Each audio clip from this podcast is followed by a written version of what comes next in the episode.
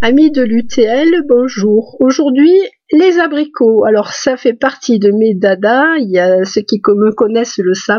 Je milite, non, le mot n'est pas trop fort, pour la réintroduction de l'abricotier dans les Hautes-Pyrénées. Alors pourquoi réintroduction? Eh bien, j'ai eu en main la liste de plantes qui étaient vendues dans une pépinière route de Vic dans les années 1820-1830, la pépinière Raymond. Et on a la surprise quand on consulte la liste des plantes disponibles de voir qu'il y a six abricotiers disponibles. Et ce n'est pas très étonnant vu que les gens qui connaissent bien le folklore de la région et en particulier de la Bigorre se rappelleront peut-être qu'il existe une danse qui s'appelle euh, les abricots. Alors je vous le dirai pas en patois, je ne parle le patois que sous la torture. Alors, je vous entends d'ici, vous allez me dire mais non, les abricotiers, ce n'est pas possible ici, c'est un un arbre trop fragile, il y a le froid, il y a le gel, et eh bien savez-vous que sur les contreforts du Ladakh, on trouve des abricotiers et qu'il n'est pas rare en hiver que les gens se promènent avec des abricots séchés dans les poches. En fait, ce qui a rendu euh, l'abricot si fragile, c'est une série de sélections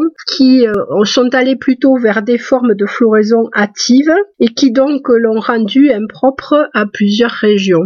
Alors à une époque où le transport routier euh, n'existait pas encore et où le transport euh, par train commençait tout juste, en fait, il y avait dans les régions euh, des variétés locales qui permettaient euh, d'avoir des abricots en saison.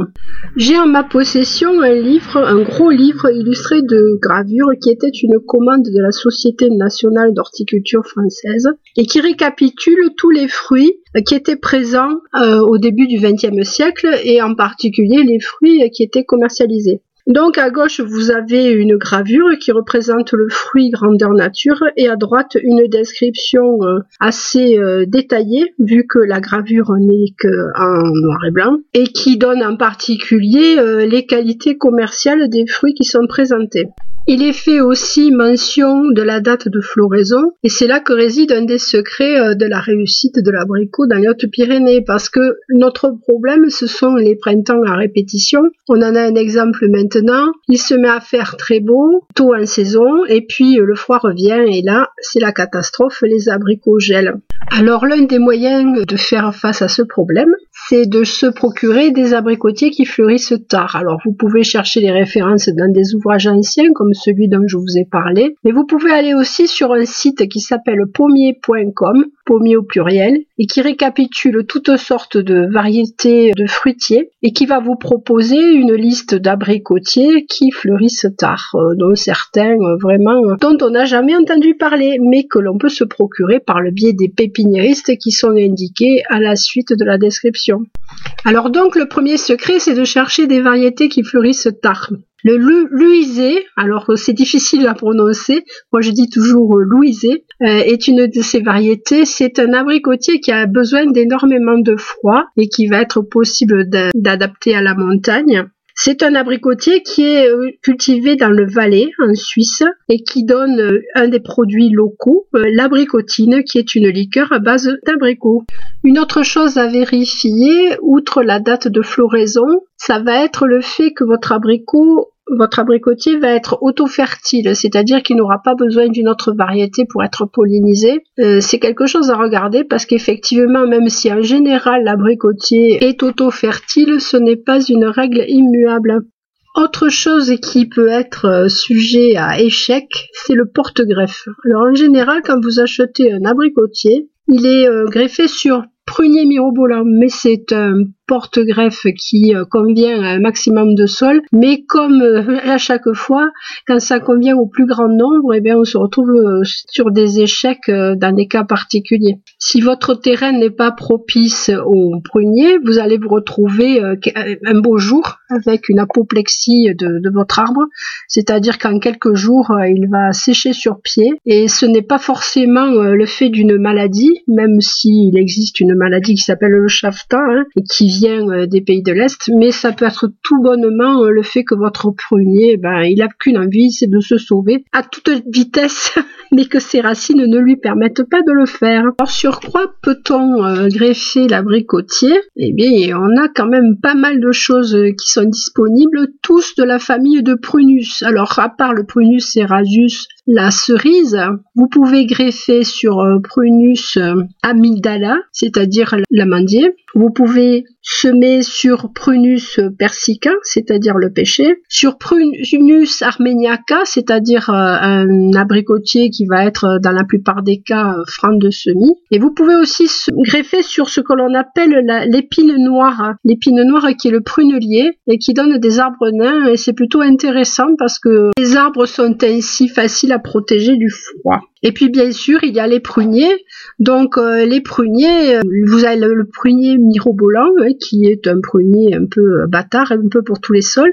Et puis vous avez le prunier prunier qui en fait va permettre de s'installer dans des sols extrêmement froids, argileux et humides. Donc c'est peut-être l'occasion de valoriser euh, des arbres qui ont poussé un peu par hasard chez vous et qui ne donnent rien, par exemple le, pêcher de vigne qui va faire la tête et dont les, les fruits ne seront pas intéressants, peut tout à fait être transformé en abricotier et à vous les confitures. Un autre souci que l'on a observé aussi, c'est le problème de la compatibilité. Il y a des arbres qui ont tellement été euh, modifiés, qui se sont tellement adoptés à un terroir. C'est le cas euh, des abricotiers qui sont cultivés dans la région de Perpignan ou dans le Roussillon, qu'elles ont de plus en plus de mal à se combiner avec les cellules des porte-greffes. C'est-à-dire qu'on observe depuis quelque temps des rejets euh, de porte-greffes euh, pruniers euh, sur des greffons en général, ce sont des yeux et qu'on greffe en, juillet-août. donc des greffons qui viennent de ces variétés qui se sont beaucoup modifiées avec l'épigénétique et qui du coup s'éloignent de plus en plus du type.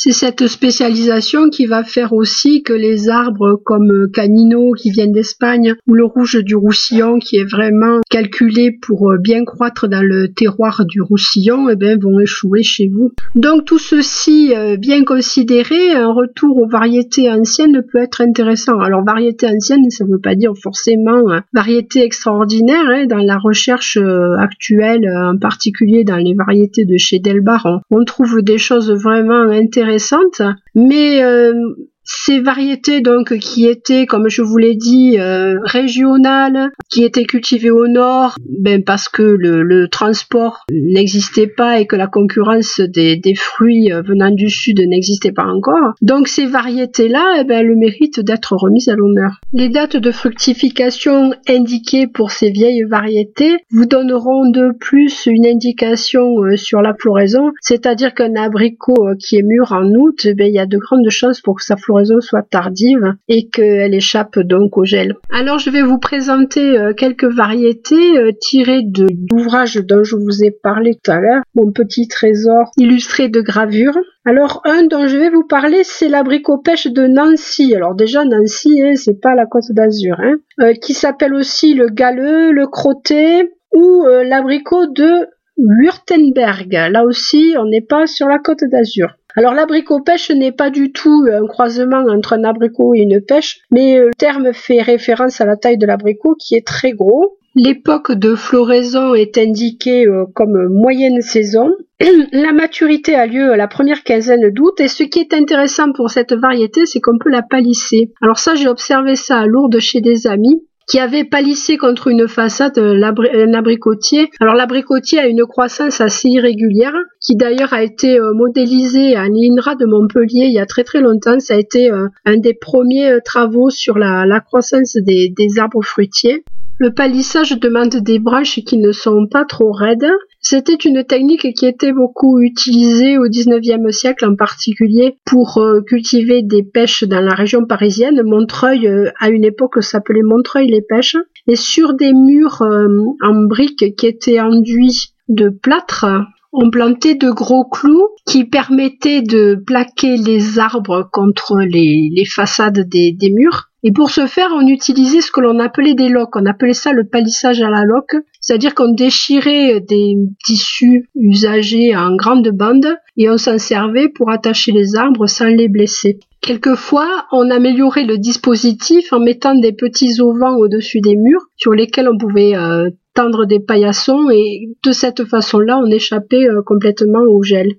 En passant, une autre façon d'échapper au gel, ça va être en fait, euh, au lieu d'exposer votre abricotier au plein soleil, c'est de le mettre un petit peu à l'abri de la maison de façon à le réserver du soleil du matin. Alors pourquoi c'est important? Eh bien imaginez, pendant la nuit, il y a eu du gel, et l'arbre est couvert d'une fine croûte de, glace qui va fondre au soleil matinal. Et cette couche de glace qui se transforme en gouttelettes va constituer toute une quantité de petites loupes et à travers ces petites loupes, ben, le soleil va brûler la plante et c'est ça en fait qui va faire que les bourgeons et les fleurs eh ben, vont avorter. Alors à l'abri de la maison, ça ne veut pas dire qu'on va planter l'arbre au nord, mais on va calculer de façon à ce que en hiver ou au début du printemps, euh, le soleil ne donne pas tout de suite sur l'arbre. Donc à vous de voir si une haie, un mur ou éventuellement un angle de la maison peuvent servir à le protéger. On en voit également qui réussissent bien adossé contre un mur.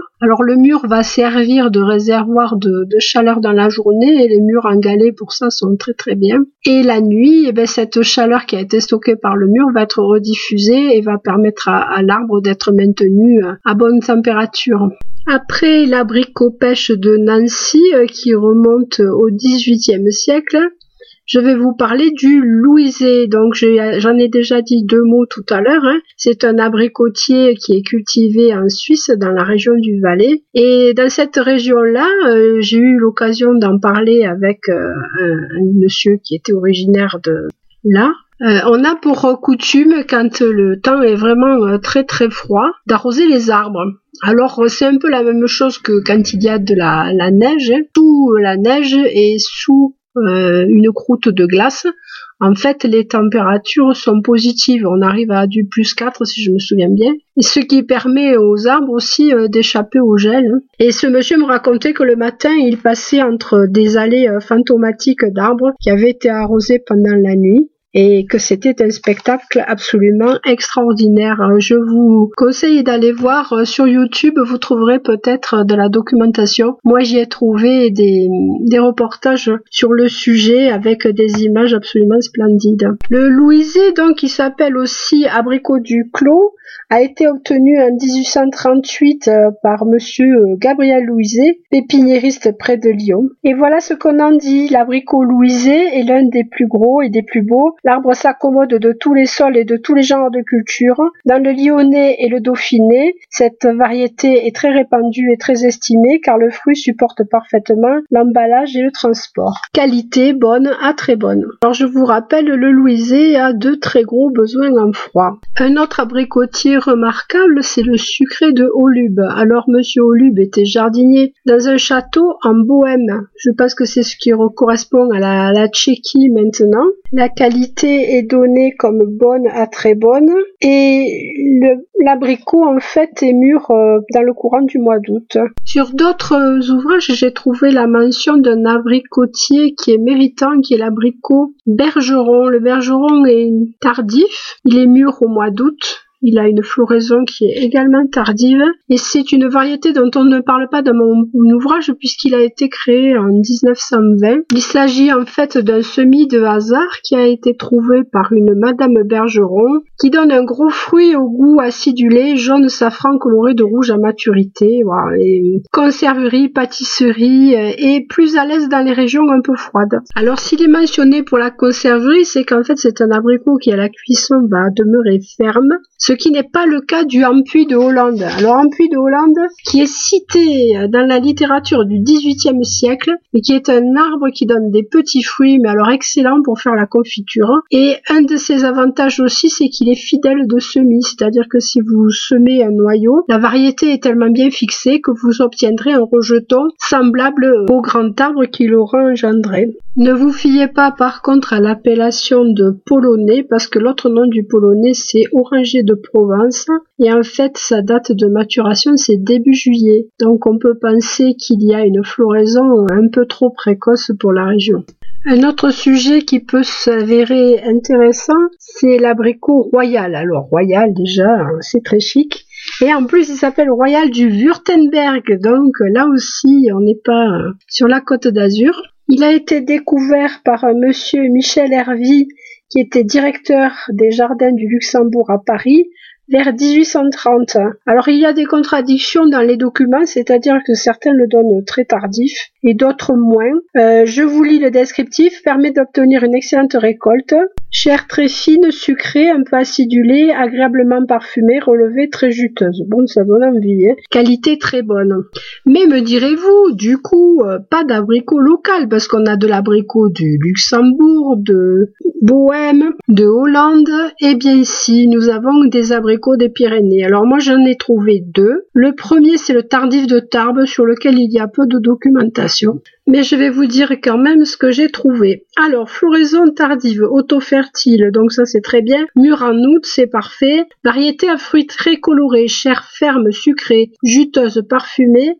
Excellent en frais et en pâtisserie. Alors que du bonheur. Je n'en ai jamais vu dans les pépinières par ici. Euh, j'ai pu noter que c'était disponible dans les pépinières Tools à Castelmourou dans le 31 et aux pépinières Jarige à Vignon-en-Quercy dans le 46. Bon, après les autres sont tellement loin que c'est même pas la peine d'en parler. Voilà, ce qui manque, c'est la date de, de, création ou de découverte de la variété, mais bon. Ensuite, je vais vous parler du rustique des Pyrénées. Alors, je vais vous donner l'histoire telle qu'elle m'a été racontée par un ancien employé de la pépinière Bourquin Soulès, que vous connaissez sans doute, et qui se trouve à Bourg. Alors l'histoire commence ainsi. Euh, dans les années 80, monsieur est arrivé avec des abricots provenant de son jardin et il voulait identifier la, la, variété. Après de nombreuses recherches, euh, les propriétaires de la pépinière se sont en fait rendus compte que cet abricot n'avait été répertorié nulle part et qu'il était certainement issu d'un semi naturel et qu'il avait beaucoup de qualités. Euh, l'une des qualités, c'était que la floraison de l'arbre était étalée dans le temps, ce qui permettait euh, d'échapper euh, au gelé. Ensuite, c'était un abricot qui venait tard en saison, donc il était rustique et il était, ma foi, assez méritant. Donc les pépinières Bourquin, en fait, ont décidé, avec l'accord bien sûr du, monsieur, de multiplier la variété et la mise en vente sous le nom de rustique des Pyrénées. Et puis, euh, la pépinière Bourquin, en fait, travaillait en coopération avec les pépinières d'Elbar, je pense euh, sans doute pour euh, des multiplications. Et en fait, les pépinières d'Elbar, je pense qu'à l'époque, il s'agissait du grand-père Georges, qui était féru de variétés fruitières, se sont penchés sur la question et ont à leur tour diffusé la variété, qui est devenue dans leur catalogue variété rustique des Pyrénées Bourquin. Et c'est encore sous ce nom-là que vous pouvez la trouver. Voilà, mais le fait que ces deux variétés euh, ont l'air méritantes et de plus très adaptées au climat ne doit pas vous faire perdre de vue que le porte-greffe est important. Je vous en ai déjà parlé. Hein. Suivant le terrain que vous avez, euh, il vaut mieux prendre le porte-greffe adapté. Pour des terrains euh, secs et calcaires, l'amandier est tout à fait recommandé, sachant qu'on peut très bien semer des amandes et obtenir euh, des porte-greffes. Ensuite, sur le même système, l'abricotier franc, c'est-à-dire qui est un abricot issu de semis, qui va donner une bonne adaptation à des terrains secs et plutôt euh, non calcaires. L'avantage de l'abricotier France c'est une très bonne compatibilité avec tous les abricots que l'on va pouvoir greffer dessus, c'est-à-dire pas de rejet euh, possible. Une mise à fruits rapide et des arbres vigoureux et de développement assez important, mais dont vous pouvez limiter la taille en pratiquant ce que l'on appelle la, taille à demi-tige avec une forme de gobelet la plupart du temps, de façon à libérer l'espace intérieur et à permettre un bon séchage de l'arbre après les pluies. Le pêcher franc, lui, va être intéressant pour des sols meubles. Il permet une mise à fruit rapide et une bonne production. Et comme précédemment, on peut mener l'arbre en tige ou en demi-tige pour avoir euh, meilleur accès aux fruits.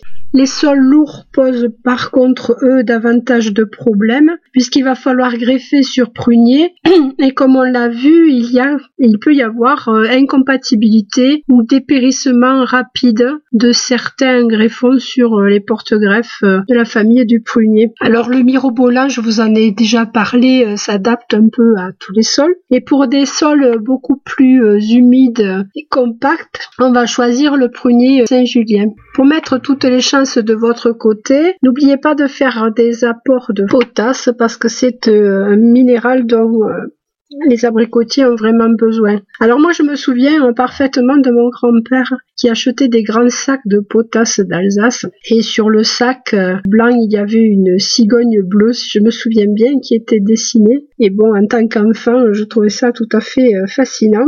Alors comment pouvez-vous apporter de la potasse dans le sol? Eh bien, euh, les algues permettent ce genre de choses, mais bon, on n'est pas au bord de la mer et puis il faut les faire dessaler avant de les apporter au sol. Euh, une préparation euh, du commerce, alors que je ne citerai pas parce qu'il faut pas faire de pub, gna gna euh, propose un mélange de, de fumier et d'algues qui peut être intéressant, mais à petite dose. Bon, par contre, c'est assez cher. Si vous avez de la consoude au jardin, la consoude va aussi faire des apports importants de potasse. La cendre de bois, alors à condition de ne pas avoir un sol trop calcaire, parce que dans la cendre de bois, il y a certes de la potasse, mais il y a aussi de la chaux. Et puis, il faut y aller à petite dose. Il s'agit de plâtrer le sol. Donc ce que l'on donne en général, c'est une poignée pour un mètre carré, une bonne poignée pour un mètre carré, que vous pourrez répandre à l'emploi des branches et faire pénétrer dans le sol en griffant. Le guano aussi, alors on n'a pas ça euh, chez nous, mais euh, ce qui se rapproche le plus, à mon avis, ça doit être le, fumier de poule. Et puis le patin cali, euh, qui est une roche broyée que l'on va pouvoir retrouver dans le commerce et de la même façon intégrée en, surface par griffage. Alors pour en revenir aux généralités, en fait, l'une des raisons la disparition de la culture de l'abricot, eh ben, c'est que c'est pas rentable. Moi, j'ai connu euh, dans la vallée d'Argelès euh, une culture de pêche qui a permis à un agriculteur d'élever euh, ses enfants en ayant des apports frais de, devises. Mais voilà, de nos jours, avec la concurrence de l'Espagne, entre autres, ben, c'est devenu très compliqué. Alors les Suisses, ben, ils ont eu une façon assez intéressante de faire face à ce genre de problème. C'est-à-dire que quand les, abricots louisés euh, sont en production, le gouvernement suisse ferme les robinets des importations italiennes et se débrouille pour que le tonnage d'abricots présents sur le marché soit toujours le même. C'est-à-dire que quand les abricots suisses sont en pleine production, on laisse peu rentrer d'abricots italiens et quand euh, la production suisse baisse, eh ben, on ouvre davantage les robinets et il y a davantage d'importations italiennes. Ils ont même mis euh, des moyens à disposition de, cette euh, façon de faire, c'est-à-dire qu'ils sont capables par analyse génétique de savoir euh, si au bord du chemin l'abricot qui est vendu en vente comme on fait ici, hein, en vente libre, est d'origine italienne ou d'origine suisse et ce par analyse génétique. Donc des moyens mis à disposition de façon à maintenir une arboriculture locale. Alors j'espère que ce podcast vous aura donné envie euh, d'inviter chez vous euh, un abricotier. Je sais que parmi vous, il y a des gens qui ont des souvenirs émus euh, d'abricots cueillis soit chez la grand-mère, soit en provenance de, chez le voisin, et qu'ils savent que ce n'est pas une aventure impossible. Je vous ai donné quelques billes pour essayer de continuer l'aventure. Et à vous la pomme d'Arménie, comme l'appelaient les Romains, bien que finalement ce soit un arbre qui comme beaucoup, est arrivé de Chine. Voilà, amis de l'UTL, portez-vous bien. C'était Annick Valérie et je vous dis à la semaine prochaine.